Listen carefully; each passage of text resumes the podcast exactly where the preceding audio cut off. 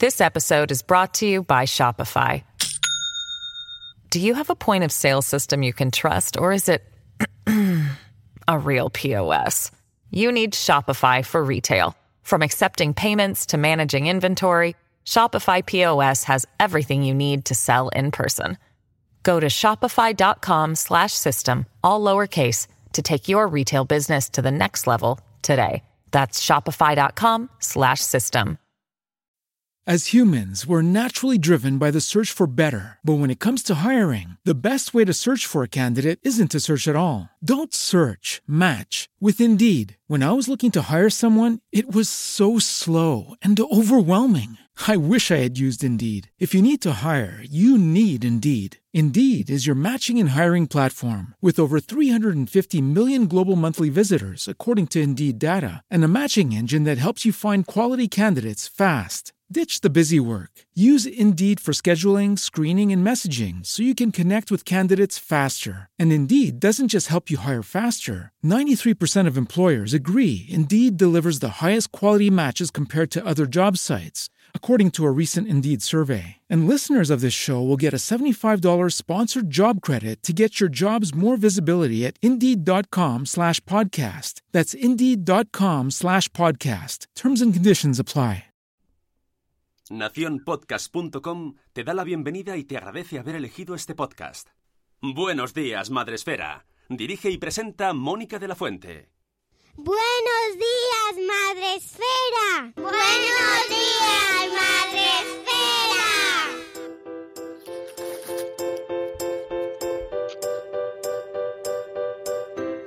Buenos días, Madre Esfera. Hola amigos, buenos días, bienvenidos a vuestro, a vuestro programa para empezar el día de la mejor manera posible. Y hoy espero que, aunque no sea de la manera más divertida, sea muy, muy, muy, mm, que llegue a todas partes, que, que, que, que conciencie mucho y que sirva para mucho. Ya os- ahora os explico por qué. Eh, ya sabéis que eh, empezamos todos los días a las 7 y cuarto de la mañana en directo, hablando de temas que nos importan mucho a esta comunidad de padres y madres, de eh, mundo relacionado con la infancia. Hoy es martes, no veo a Sune, eh, hemos cambiado un poco el- la manera de comunicarnos y no le veo, pero hoy es martes 3 de diciembre.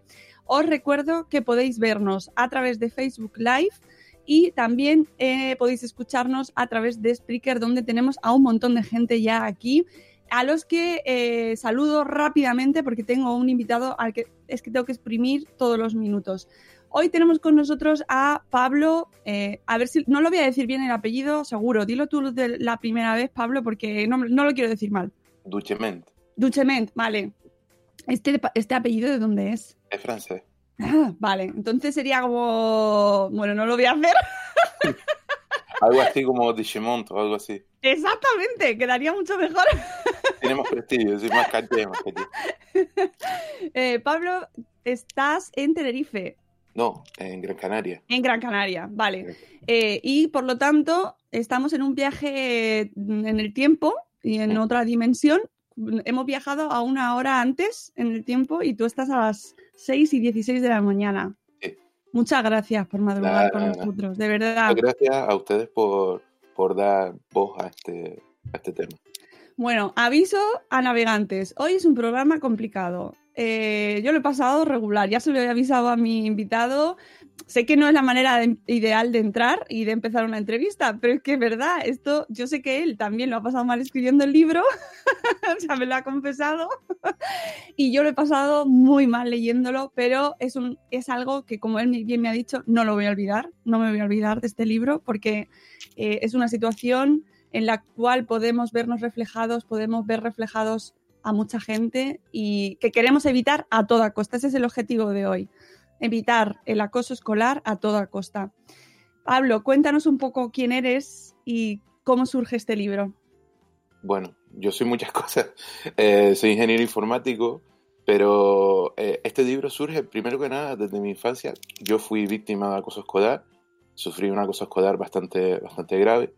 Y luego cuando, cuando ya adulto, pues mi idea era intentar un poco ayudar a que esto no, no le ocurriera a demasiada gente o, o intentar más que sea dar un poco de apoyo a los padres que estaban perdidos, porque la verdad es que mis padres estuvieron muy perdidos y no supieron muy bien cómo actuar. De hecho, cometieron muchos errores como humanos que son. Eh, a terminar el, grado de informática, pues bueno, me metí a, perito judicial porque como perito judicial estudiaba casos de, ciberacoso, sobre todo. Y bueno, eh, la idea era un poco ayudar, básicamente. El libro lo pone en el título, pero lo recuerdo, se llama Te espero a la salida, que ya es una frase mm, prototípica. Un manual para padres frente al acoso escolar. Es muy importante eh, indicar que esto lo comentas al principio del libro, que es para cuando ya está pasando el acoso. Porque hay mucha, mucha bibliografía respecto de cómo evitarlo. Eh, hay algo de bibliografía respecto de cómo identificarlo, pero, pero hay muy poca bibliografía sobre cómo reaccionar, que es justamente cuando, cuando más ayuda necesitamos. Entonces, bueno, pues un poco para, para dar apoyo a padres que no se queden tan perdidos como se quedaron los míos en su momento. ¿Cuánto tiempo hace que escribiste el libro? Pues el libro no hace tanto, lo escribí el verano del año pasado.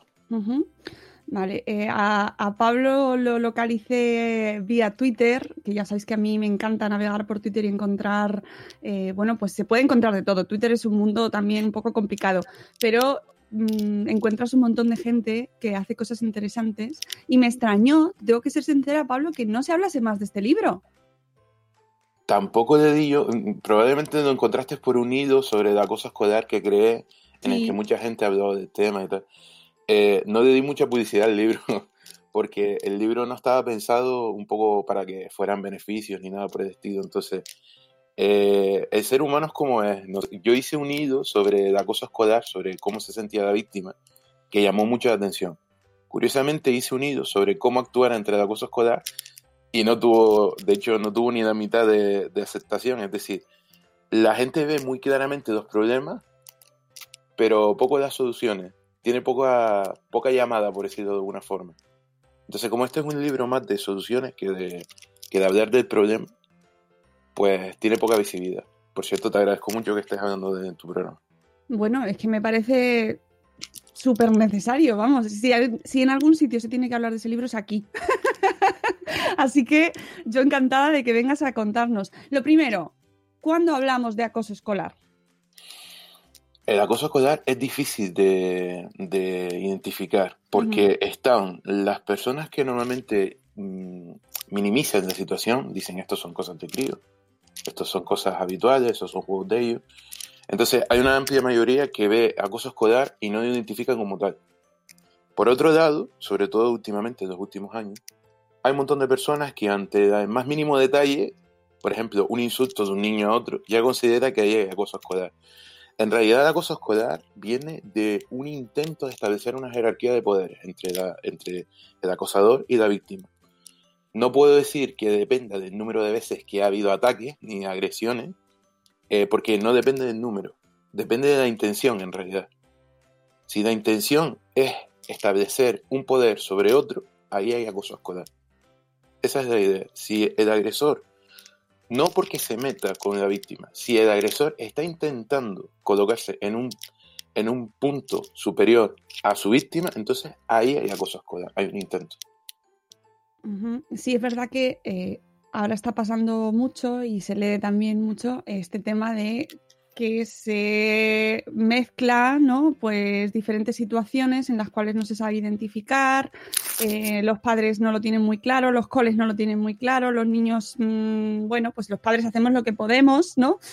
Eh, con lo cual es muy importante la, parte, la primera parte de tu libro, donde nos pones una pequeña mm, sección donde nos explicas términos eh, importantes relacionados con el acoso que algunos son términos que yo me saqué de la manga un poco para que no supiéramos entender. Bueno, me parece bien. El subidón del gladiador, por ejemplo. El, subidón del gladiador, que es la sensación que tiene el acosador o el buddy, como lo llaman también, eh, cuando, cuando está consiguiendo ese pequeño ascenso de jerarquía, que es lo que lo incentiva a continuar y que, por cierto, mm, no tiene, si no tiene público, esto es muy importante porque si eliminamos el público de la ecuación, eh, no hay incentivo para que el acosador siga acosando. Entonces aquí es bueno poner el punto de mira en, oye, como público somos un actor importante. Si nosotros decidimos no ser público, eh, la situación de acoso escolar puede incluso terminar. Mm, ¿Ves? Ahí, ahí introducimos el elemento eh, de los espectadores. Tenemos, tendríamos como Tres tres, actores. tres actores. Tres actores, sí. Ujú, El eh, acosador, la víctima y el, y el- el espectador. que tú en tu libro, además, la víctima nos eh, invitas Exacto. a llamarlo superviviente. Claro, sobre todo cuando ya ha pasado el- la situación de acoso, porque víctima lo sitúa demasiado en, en la, en la autocompadecencia, lo sitúa demasiado en sentimientos negativos, cuando en realidad si sobrevivimos a, a una situación de acoso, es lo que somos, supervivientes. Actualmente estamos hablando de más de 100.054 casos en España, que es un aumento de casi 16% con respecto al año pasado. Si tenemos en cuenta que hay un 7,7% de, suicidios eh, en España en personas menores de 30 años, sobre todo en, en niños y adolescentes, sobrevivir a un caso de acoso escolar creo que te hace valedor de llamarte superviviente. Eh, además, el libro de Pablo, aparte de traer eh, recomendaciones, puntos, describir situaciones, de describir eh, cómo se produce estos, estos fenómenos del acoso, nos trae testimonios donde, donde ahí eh, yo os comentaba que lo he pasado muy mal, se pasa muy mal leyéndolo, eh, pero que considero que efectivamente ponerte en la piel de la víctima, ponerte en esa situación, te hace entender muy bien cómo funcionan esas situaciones. Además son muy cortitos. Son muy cortitos. ¿Esos testimonios de dónde los, de dónde los has sacado? Mira, algunos son extractos, pequeños extractos de casos en los que he trabajado como perito judicial y a veces simplemente como profe que he tenido que enfrentarme a situaciones de estas, de mis alumnos. Eh, pero sobre todo, sobre todo salen de Twitter.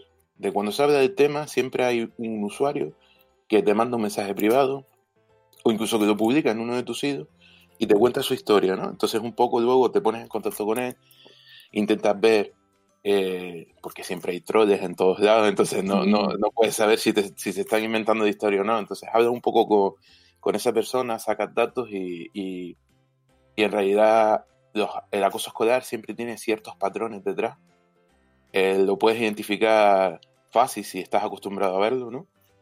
Y, y queda claro cuáles son ciertos, cuáles son cuáles son un poco inventados. Entonces, eh, sobre todo, sobre todo, viene de hilos de Twitter en los que he hablado del tema. Y, y los autores, pues, me han dicho que no les importa que lo publique ellos. Cambiando algún, algún detalle, como por ejemplo, no poner nombre o... Eh, volvemos a los actores de, de esta obra. ¿Se pueden, esto yo me imagino que será muy complicado, pero existen características que puedan determinar o condicionar a una víctima, a un acosador, por ejemplo? Es decir, Va- vamos, vamos a ver, porque me estás buscando la ruina. Te explico. Eh, siempre que hablo de, de- de qué es lo que hay detrás de un acosador, eh, las personas que se sentían, que sentían cierta empatía conmigo por, por hablar del tema, suelen de- dejan de perderla. sentirla. Su- Vale. Suelen perderla porque Me gusta este punto, 7 y 26 de la mañana. Puedes perderla porque, porque yo también digo que el acosador tiene un problema. Y creo que hay que tratar ese problema. No simplemente es malo porque es malo o no, no nació disfrutando de hacer daño a la gente. Entonces, claro, cuando empiezas un poco a intentar justificación, a, a intentar encontrar una, una explicación a por qué hace lo que hace, la gente piensa que lo está justificando y, y Ya. un poco que estás minimizando su situación. No, hombre, lo que está haciendo es terrible. Eh, yo fui víctima y sé, y sé hasta qué punto puede llegar a hacer daño, pero detrás hay un problema. Un acosador no nace siendo acosador. Los dos actores principales, es decir, tanto el acosador como, como la víctima o más tarde superviviente, eh, tienen un problema de autoestima. Los dos. ¿De dónde nace ese problema de autoestima? A saber, a saber. Sabe Dios cuál es la, la situación familiar de, de un acosador, sabe Dios la cantidad. Hay estadísticas que dicen que hay un amplio porcentaje de acosadores que previamente fueron víctimas. Entonces, un poco viene por ahí. Hay un problema de autoestima. Entonces, como subir tu propia autoestima es algo muy complicado, lo que hace es bajarla de otro. y así estableces esa jerarquía de poderes en las que alguien está por encima de otro. Luego, la audiencia que nos está escuchando, que son en su mayoría padres y madres, mm, nos- es como que nos tiene la pelota a nosotros, ¿no? Es decir, tenéis una gran responsabilidad. Hay que subir la autoestima de los niños. Hay que subir la autoestima de los niños porque un niño que no tiene autoestima es, tiene una diana dibujada en el pecho para ser eh, en un futuro próximo una, una víctima. Una, un niño que no tiene autoestima y quiere dejar de tener tan poca autoestima y no encuentra mecanismos, puede acabar acudiendo a, a agredir a otro niño para, para intentar tener una percepción de que ha subido su autoestima. Entonces, eh, las familias tienen un rol aquí muy importante. Hay que trabajar la autoestima de los niños y así prevendríamos tanto agresores como, como víctimas y supervivientes. Madre mía, bueno, las familias y los coles. Claro, claro, porque ahí tenemos la labor de los profesores de se felicita en público, se, se, se corrige en privado, que es una, una máxima que todo el mundo conoce, pero, pero que resulta tan difícil de llevar a cabo, no sé por qué. Entonces, un profesor, fíjate, te recuerdo que soy profesor, ¿vale? No, no- no me estoy tirando piedras encima de mi propio tejado, pero, pero es una realidad que existe, ¿vale? Eh, un profesor es capaz de hundir la autoestima de un niño y tiene muchas oportunidades de hundir la autoestima de un niño, lo puede hacer sin tener ninguna intención y, y puede ser desastroso porque la hunde brutalmente, ¿vale? Eh, no estoy diciendo que eso ocurra a menudo, pero sí es verdad que la oportunidad la tiene, se le presenta muchas veces, se le presenta muy a menudo y, el efecto es muy grande y además encima ante un auditorio, que son sus compañeros de clase. Entonces, el profesor tiene que tener mucho cuidado con cómo gestiona la autoestima de los niños. Un niño que no entienda algo no tiene por qué ser un tonto, un niño que no entienda algo eh, no tiene por qué ser lento. Existe la posibilidad de que tú no te estés haciendo entender. Entonces, cuenta con ello, recuerda que, que si bajas la autoestima de un niño, eh, eh, puedes acabar produciendo mucho daño, puedes acabar eh, señalándolo para que posibles agresores vayan a por él, puedes acabar creando agresores. Entonces, profesores en el aula, cuidado con la autoestima de los niños. Eh, familias en la casa, fomentemos la autoestima de los niños. Ahí se nos va un poco de las manos. Nosotros no tenemos tantas herramientas como padres eh, como las tiene un profesor para aumentar la autoestima de un niño, pero sí tenemos formas de entrenar al niño para que no tenga tan baja la autoestima. Que no quiere decir decirle que sí a todo, o decirle en qué bonito eres, o qué bien lo haces todo. En absoluto, en absoluto. Pero es verdad que hay un lenguaje que se puede evitar. Eh, tipo, pero pareces tonto. Ah, Ese tipo de cosas que, que a nosotros nos parece tan nimia, pero cuando eres un niño, eh, marca. Marca Mm. mucho. Con esa parte la he pasado muy mal, ¿eh? Ma- Tengo que decir que... Marca mucho. Entonces, claro, eh, eh, cuidado con el lenguaje, cuidado con, con el cuando comete un error, el, el sacralizar el error, ¿vale? Los errores tienen consecuencias y nosotros somos gestores de esas consecuencias. Ahora, no somos castigadores, somos gestores de las consecuencias. No somos castigadores, no queremos hacer que para que ese niño no se olvide del error, convertirlo en un trauma ni nada por el estilo. Es decir, eh, cuidado con la autoestima. Tú conoces a tu hijo y tú sabes hasta dónde puedes llegar sin afectar a su autoestima. Si no lo sabes, fórmate. Claro, Fórmate. Es que, es que mm, lo de la formación para padres parece que está un poco, poco admitida, ¿no? Pero, pero vamos a ver, eh, eh, somos uno de los actores principales en la educación de un niño. Normal que nos formemos un poco. Si Pero no sabemos, si no sabemos mm, trabajar eh, la corrección sin dañar la autoestima, vamos a formarnos un poco.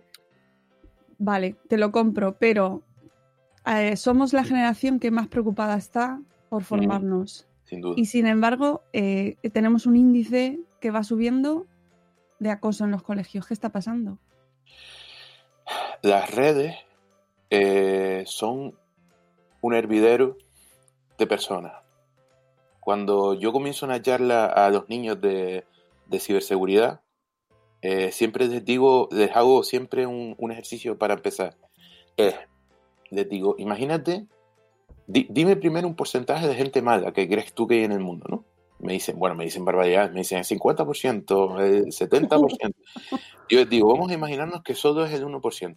vamos a ser muy, muy ingenuos y vamos a pensar que eso de 1% de gente es malo. Entonces les pongo una foto de la calle, de una calle en la que hay unos niños jugando.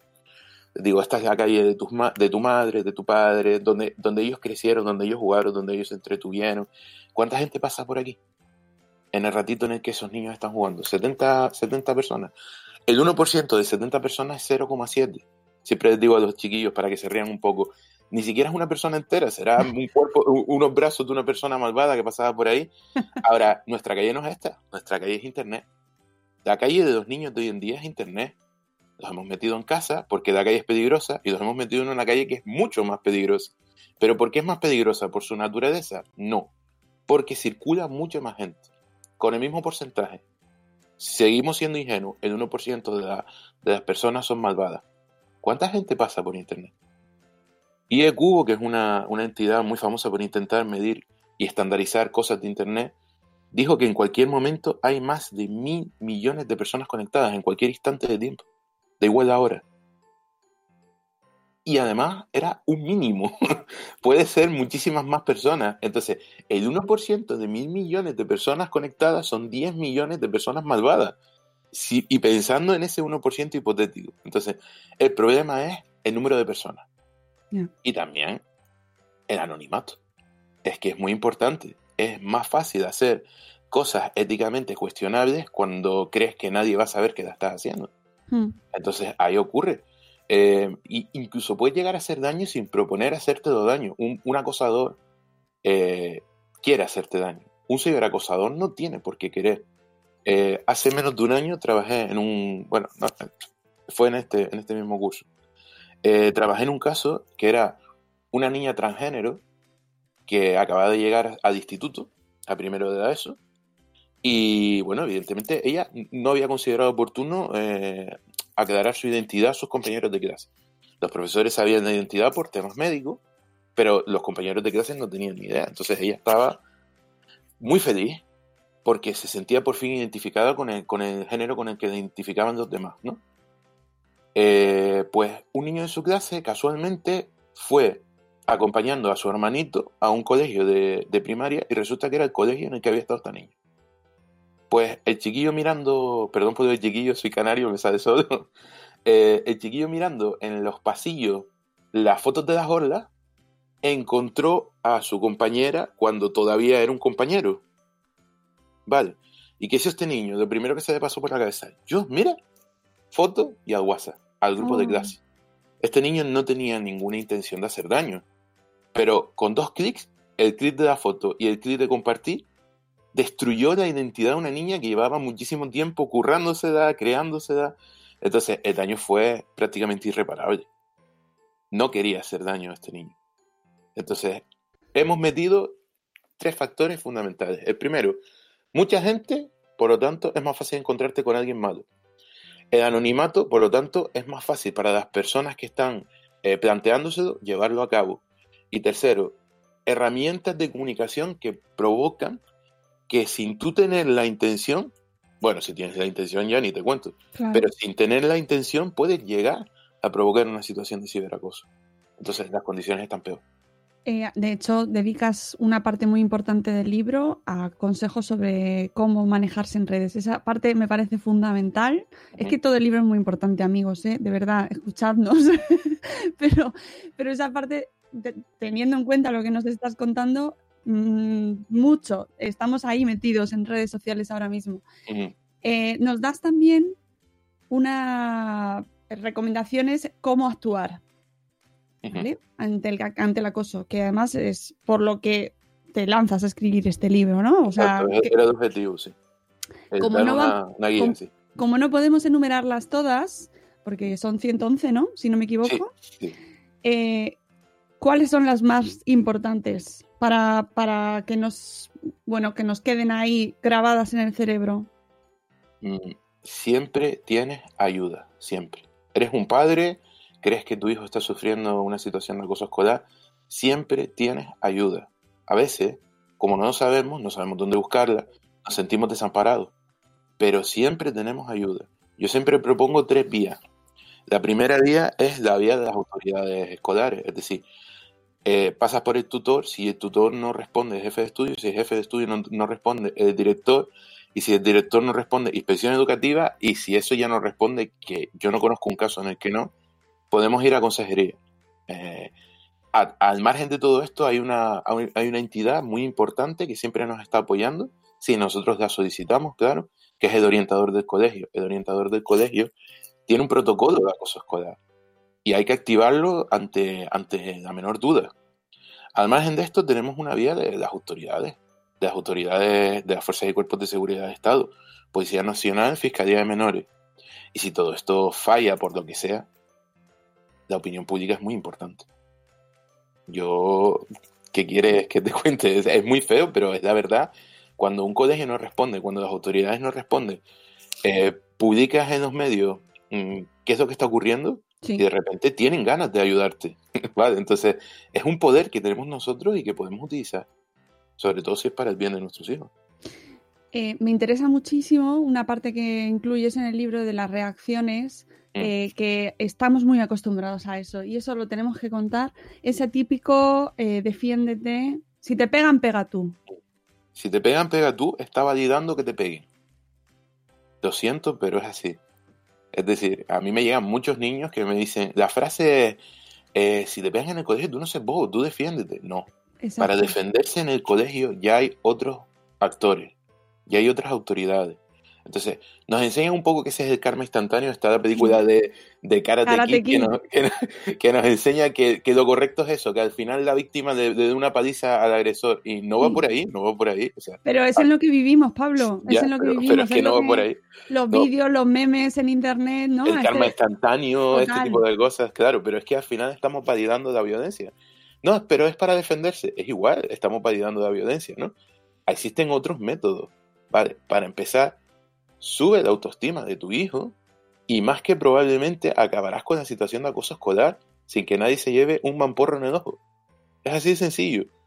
Claro, hay un poco que moverse para averiguar cómo hacerlo, no, no es fácil. Hay, yo no soy psicólogo, pero, pero hay muchas técnicas para subir la, la- autoestima de un niño. Entonces, un poco buscarla. Eh, si validamos eso, eh, si te pegan, pega tú, entonces esto es una celda.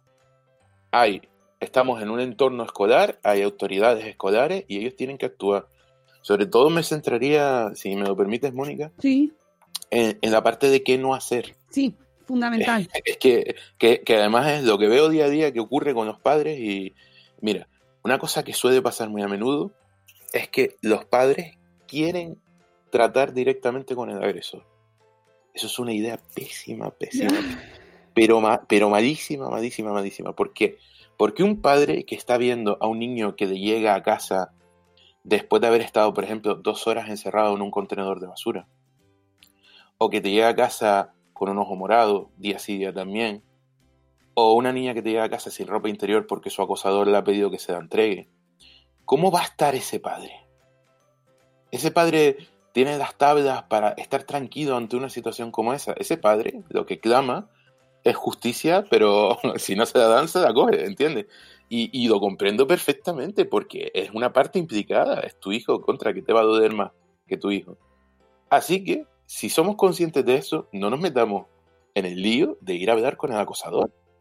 Porque si vamos a hablar con el acosador, no va a ser una conversación. A ver, estamos hablando de que por un lado tenemos un niño, además, un niño que lleva a cabo prácticas como las que hemos contado, o sea, ¿qué conjunto de valores tiene ese niño? No podemos esperar que sea un niño que te vaya a escuchar, ¿no? Mm. Tenemos por un lado un niño y por el otro un adulto que está fuera de, de- de sus casillas, como lo estaría cualquier padre que escuche. Esa combinación es terrible, o sea, yo he visto padres denunciados por hablar con, con los acosadores y que los padres de la acosadora denuncian. Y esos padres, la- la- la- ese tipo de denuncias sí, sí prosperan. Prosperan más que las denuncias por acoso escolar. Y esas, esas denuncias sí prosperan. Entonces, nos estamos metiendo en un lío.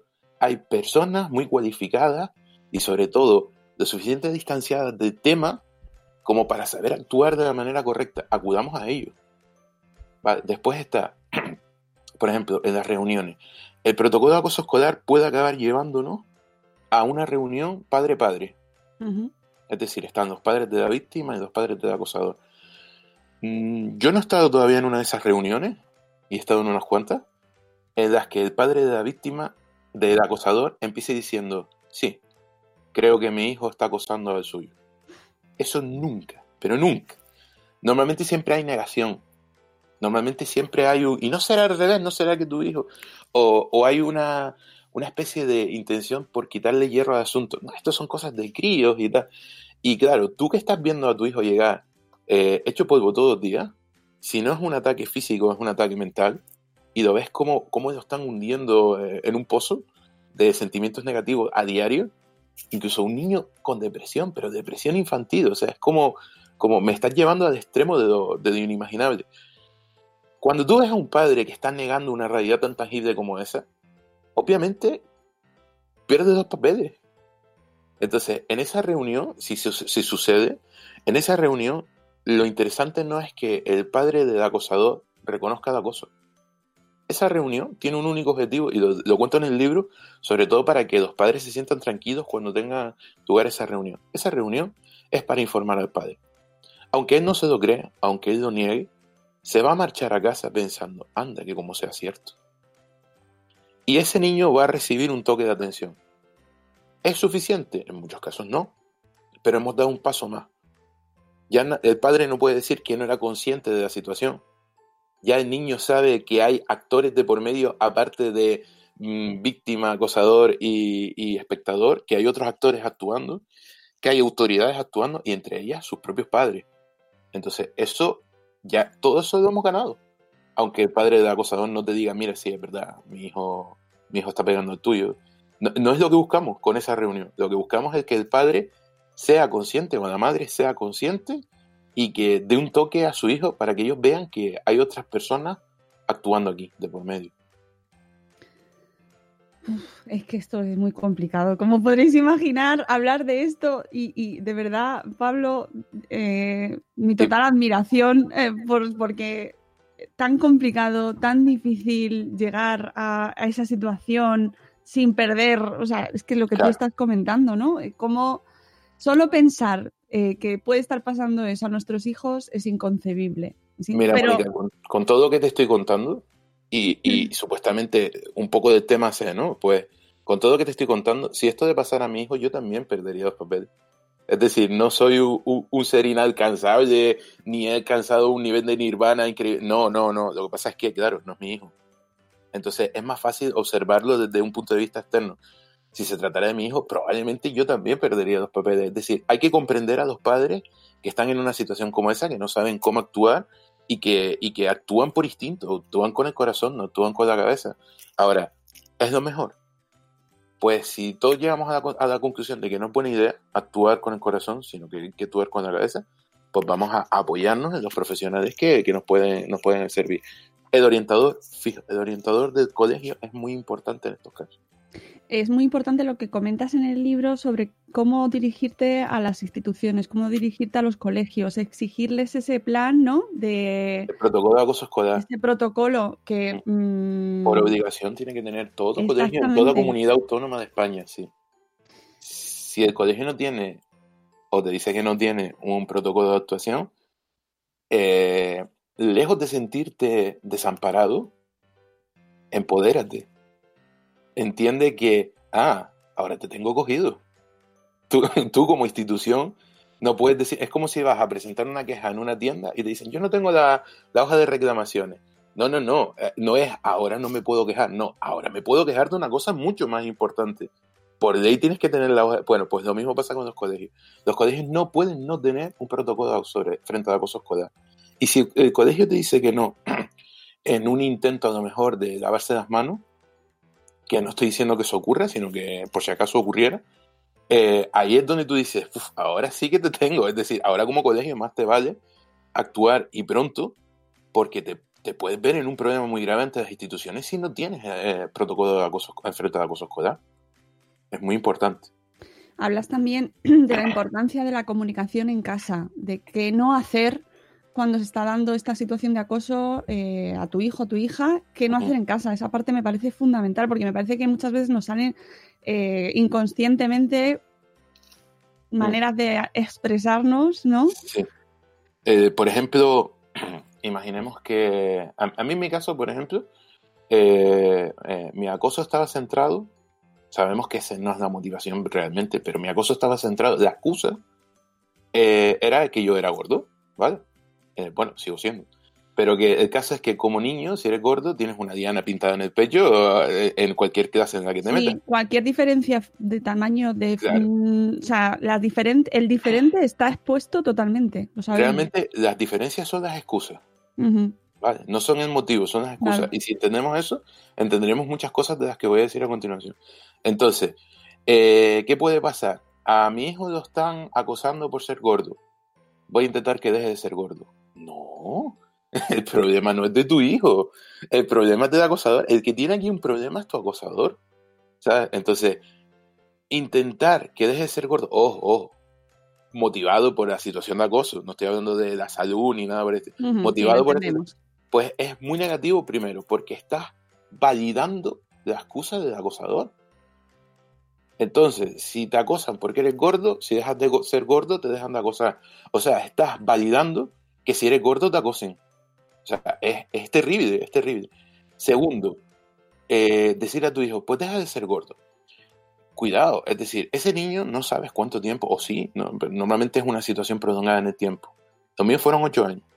Eh, durante ocho años, ¿tú crees que yo no busqué formas de dejar de ser gordo? Después de sufrir ocho años de persecución continua por ser gordo. Claro que sí. Entonces, que alguien venga y te diga, bueno, la solución es que dejes de ser gordo, cuando tú ya lo has intentado por todos medios, es frustrante. Y aparte de todas las sensaciones negativas que tiene una víctima de acoso, si encima lo frustra, estás empeorando la situación. Entonces, no, cuidado. Fomenta la autoestima. Eres gordo, pero no, es no eres menos persona. Eres gordo, pero no te mereces que te acosen por ello. ¿Vale? Entonces, cuidado con esto de, de intentar cambiar al niño. Porque por muchas, muchos defectos que tuviera el niño, eh, nada valida que lo acosen. No lo validemos nosotros. Te quedaste ahí en silencio. Sí, eh, sí, sí, porque es que, es que me toca mucho. Esto, esto eh, es tan sutil eh, muchas veces. Puede haber conductas tan sutiles que podamos hacer todos, eh, violencias eh, que vamos aceptando como sociedad eh, mm, sin, sin, darle, eh, sin darle importancia y que, y que pueden afectar de tal manera a, a la gente, a los niños en concreto. En este caso estamos hablando de niños, pero también se da entre adultos y también Sí, lo dices sí, en el libro. También se da entre adultos. Bueno, hay un testimonio, hay un testimonio que son, creo que son solo cinco frases, y es, cuando era pequeña me hacían bullying, cuando tuve novio me, me agredía, cuando me metí a trabajar me hacían movie, es decir, todas las versiones del acoso, ella, ella, ella lo había sufrido, esa, esa superviviente. Entonces, sí, hay muchas, hay muchas formas de expresar esa, ese intento de jerarquía de poder. Sí, perdón, ¿eh? pero es que me, me cuesta mucho eh, darle el enfoque positivo porque, porque lo tenemos muy interiorizado, pero existe ese mensaje de positividad, se puede salir. Claro, claro que se puede. sa- Yo estoy aquí. ¿Tú- ¿Tú crees de verdad que no se me pasó por la cabeza en algún momento acabar con mi sufrimiento de las peores de las maneras? Claro que sí, claro que sí, pero estoy aquí. Es decir, me ves deprimido. estoy aquí, estoy ayudando a gente, me estoy Estás madrugando. Sí. Eh, eh, estoy, estoy intentando, quiero decir, eh, sí se puede salir, se puede salir, además se puede salir sin, sin seguir siendo una víctima. Es decir, eh, yo a mi acosador lo sigo viendo hoy en día. Es decir, yo voy por mi barrio de nacimiento y me lo encuentro, y me lo encuentro. Y de verdad que no tengo rencor, no tengo, no, no me hace sentir miedo. Yo, de verdad que es como si me encuentro otra persona por la calle. Es decir, se puede, se puede, se puede. Pero ahí hay mucho trabajo por parte de profesionales, mucho trabajo por parte de la familia y mucho trabajo por parte propia. Pero esto ya daría para, para otra entrevista. Es decir, eh, he sido superviviente de una cosa escolar, pero sigue teniendo consecuencias sobre mí. El principal actor ahí eres tú. Te- tengo rencor. Porque si sientes rencor, le sigue dando poder a tu acosador para que te siga haciendo daño. Me interesa mucho tu faceta como padre. Mm, tu hijo muy pequeñito, pero mm, ¿cuándo te planteas o te planteas tener charla con él, sentarte y explicárselo? Las charlas. Queda mucho para las charlas. pero, pero, pero enseñarlo desde ya. Es decir, de, de hecho, hace mucho tiempo que, que estamos enseñando respecto de esto. Es decir, por ejemplo, un niño obviamente no tiene, no tiene conciencia, ¿no? Pero cuando se enfada, no da un manotazo. Cuando su madre le llama la atención, a veces no dicen, ah, y le grita, aunque no sepa ni siquiera utilizar una palabra. Cuando está en el colegio y alguien y un compañero le quita un, un juguete, eh, no se enrabieta, no se lo intenta quitar a su vez. Entonces, desde ahí tú ya puedes ir gestionando el asunto, es decir, gestionar la frustración del niño, que es muy importante. Normalmente solemos intentar evitar la frustración en el niño, cuando en realidad lo que tenemos que enseñarle es a gestionarla sin que le sobrepase. Y eso ya lo estamos haciendo desde ya. desde ya. El tema de la frustración es fundamental y lo, lo- lo tratamos mucho en nuestros programas porque parece como que nos, se, se comenta, ¿no? Se dice, se comenta que hoy en día los niños están como muy protegidos y que no saben eh, frustrarse. Eh, y es un tema que nos preocupa mucho, ¿no? Cómo prepararlos en ese equilibrio en el cual eh, la frustración no suponga un trauma, ¿no? El- ese momento y no seamos nosotros los causantes de su trauma, ¿no? Pero bueno, quitarle un juguete a un niño cuando se está divirtiendo con ese juguete, eh, créeme que no debe causar un trauma. y sin embargo, es un ejercicio eh, que si hay un porqué, evidentemente no se lo quito por la cara, es, es- es, ya es la hora, te lo quito. Y por muchas berretas, da igual, gestiónalo, ¿vale? Te tienes que enfadar, enfádate. Iremos poco a poco gestionando ese enfado, ¿vale? Pero que sufra la frustración, es que parece que suena fatal. Hay un padre recomendando que los niños sufran frustración. Es que si no la sufre a pequeña escala, cuando sean mayores, cuando sufran una frustración muy grande, pues así tenemos hoy en día las agresiones que tenemos, eh, la- las locuras que se ven en nuestra sociedad, porque la gente no está acostumbrada a gestionar su propia frustración. Pero bueno, ahí te estoy hablando como opinión, ¿vale? No, yo ahí no soy nadie para, para hablar al respecto. Bueno, tenemos, tenemos capítulos con psicólogos y existe también, hemos hablado en muchas ocasiones de ese tema, o sea que yo creo que la gente eh, entenderá hacia dónde quedarse con qué tema, ¿no? Es decir, dónde hay que acudir eh, para formarse y en tu caso, en este libro, que por cierto ya te informo que lo están comprando en el chat, ¿Así? así, Ah, vale, Ya. muchas gracias, ¿eh? sí, sí, ya, ya me han dicho que soy el mal porque no... No, pero, pero si, si les digo una cosa, colaboro con una asociación de, para, para víctimas de acoso escolar. Eh, Estaba pensando en formar una, pero en realidad eso parece que quita un poco de credibilidad. Entonces hay una parte de, de los beneficios que están destinados a esa asociación. Bueno, pues está muy bien saberlo. Eh, os recuerdo, el libro se llama Te espero a la salida, un manual para padres frente al acoso escolar. Eh, ¿Vas a seguir escribiendo? ¿Vas a, ¿Tienes más proyectos, Pablo? Eh, sí, a ver, los hay. No tengo tiempo.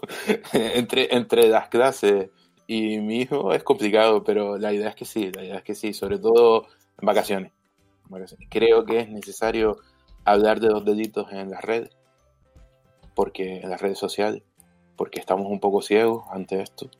Entonces creo que sí, que voy a hacer uno en concreto sobre cuatro, cuatro deditos, cuatro actividades malintencionadas, por decirlo de alguna forma, o potencialmente dañinas, más bien, que es el grooming. No sé si conoces el término, el grooming, Sí, la- el sexting, la sextorsión y el ciberbullying. explícanos así rápidamente. Grooming es cuando un adulto se hace pasar por un niño para entablar contacto a través de las redes con otro niño y conseguir confianza. Y hasta ahí llega. Luego ya otras cosas que pasen es otro, otro tema, pero eso es el grooming, esa es la práctica. El sexting es la práctica que están llevando a cabo nuestros adolescentes de intercambiar contenido digital eh, de carácter sexual. Es un poco el jugar a los médicos de nuestros días. El problema es que cuando nosotros jugábamos a los médicos siendo niños, aquello acababa allí.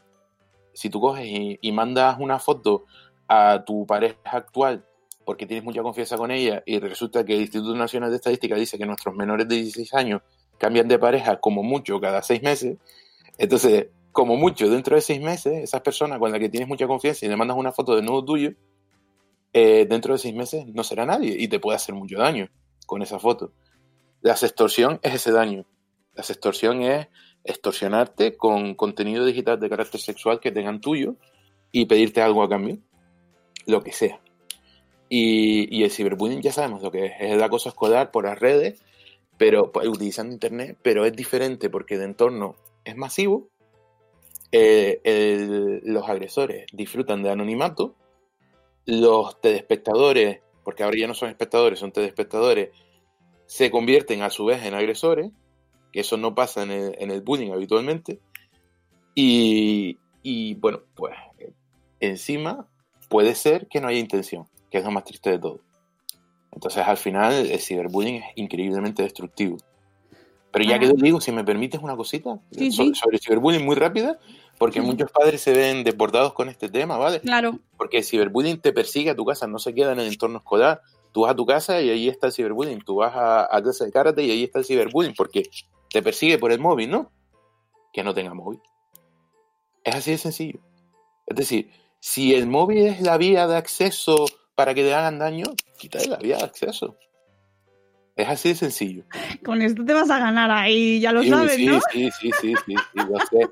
Pero estamos hablando de niños, piénsalo. Es decir, ¿A qué edad? ¿Hasta qué edad crees Eh, que...? el móvil Sí. Ay, No, esa sí que es la pregunta de- del infierno, ¿no? Mira, mira, mira, hay un, montón, hay- hay un montón de respuestas para esa pregunta, ¿vale? No me voy a, no me voy a meter ahí en ese vergenal, pero creo que hay una respuesta que a mí me gusta mucho, que la dio don Emilio Caratayud, no sé si lo conoces, es Sí, un el juez. menores muy famoso, Ujú. Y, me pareció la, respuesta perfecta. ¿Cuándo puede tener un adolescente o un niño un móvil? Cuando se lo pueda comprar. Punto. Tú has establecido en tu casa unas normas mediante la cual el niño tiene acceso al dinero dependiendo de cómo se vaya comportando, de lo típico de la paga y tal, y el niño ha, ha demostrado suficiente interés y madurez como para ahorrar y comprárselo. Probablemente ese niño es bastante maduro y puede gestionar eh, su acceso a Internet. Que tú se lo compras por la comunión, muy mala idea.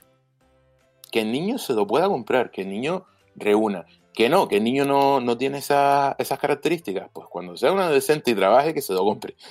Perdona que te lo diga así, pero creo que es lo mejor. Si no está maduro para conseguir eh, el móvil, no está maduro para tenerlo. Pues entonces le tenemos que quitar el móvil al 90% de la población.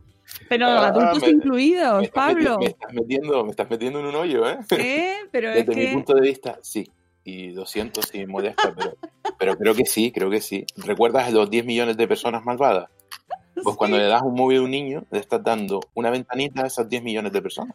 Yo quería terminar el programa de manera positiva, pero no sé si es muy positivo eso. No, no, si lo podemos terminar de una manera positiva. Eh, todas aquellas personas, mira, a ver si te gusta la frase. Todas aquellas personas que colaboraron en mi libro, que dejaron su testimonio, estaban vivas para darme su testimonio. ¿Quieres algo más positivo que eso? No. No, no. No, y además te- es súper positivo leerlo. Es muy duro, es muy difícil, pero es muy necesario. Tenéis el enlace en la descripción del, del programa. Podéis encontrar a Pablo en Twitter, eh, que además sigues escribiendo. eh, mm, tienes tus obras también puestas en el link en Twitter para quien le interese. Pero en este caso, y hablando de acoso escolar, el libro es Te espero a la salida, este manual para padres frente al acoso escolar. Muchísimas gracias, Pablo. Muchas gracias a ti, Mónica, por, por dar voz, ¿vale? Es muy, es muy importante. Ay, espero que de verdad, de verdad, que, que llegue, que te escuchen, que nos escuchen, que ese programa lo escuche alguien que le haga falta, que no sabemos cuándo puede ser, pero todos estamos expuestos, todos, todos, a en algún momento eh, o ser víctimas o ser acosadores. Ojo, muy importante.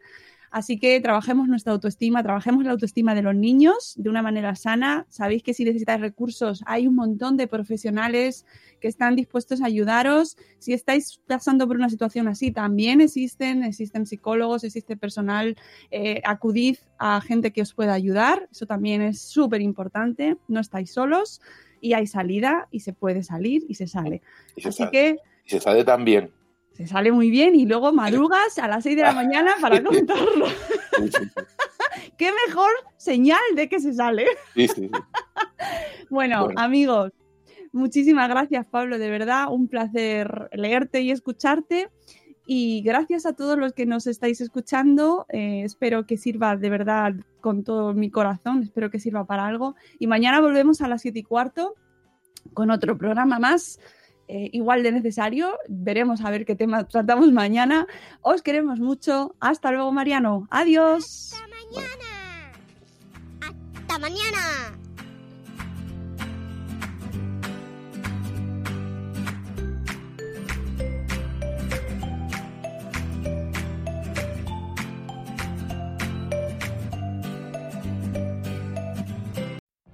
What if you could have a career where the opportunities are as vast as our nation, where it's not about mission statements, but a shared mission? At U.S. Customs and Border Protection, we go beyond to protect more than borders from ship to shore, air to ground. Cities to local communities, CBP agents and officers are keeping people safe. Join U.S. Customs and Border Protection and go beyond for something far greater than yourself. Learn more at cbp.gov/careers. As humans, we're naturally driven by the search for better. But when it comes to hiring, the best way to search for a candidate isn't to search at all. Don't search, match with Indeed. When I was looking to hire someone, it was so slow and overwhelming. I wish I had used Indeed. If you need to hire, you need Indeed. Indeed is your matching and hiring platform with over 350 million global monthly visitors, according to Indeed data, and a matching engine that helps you find quality candidates fast. Ditch the busy work. Use Indeed for scheduling, screening, and messaging so you can connect with candidates faster. And Indeed doesn't just help you hire faster. 93% of employers agree Indeed delivers the highest quality matches compared to other job sites, according to a recent Indeed survey. And listeners of this show will get a $75 sponsored job credit to get your jobs more visibility at Indeed.com slash podcast. That's Indeed.com slash podcast. Terms and conditions apply.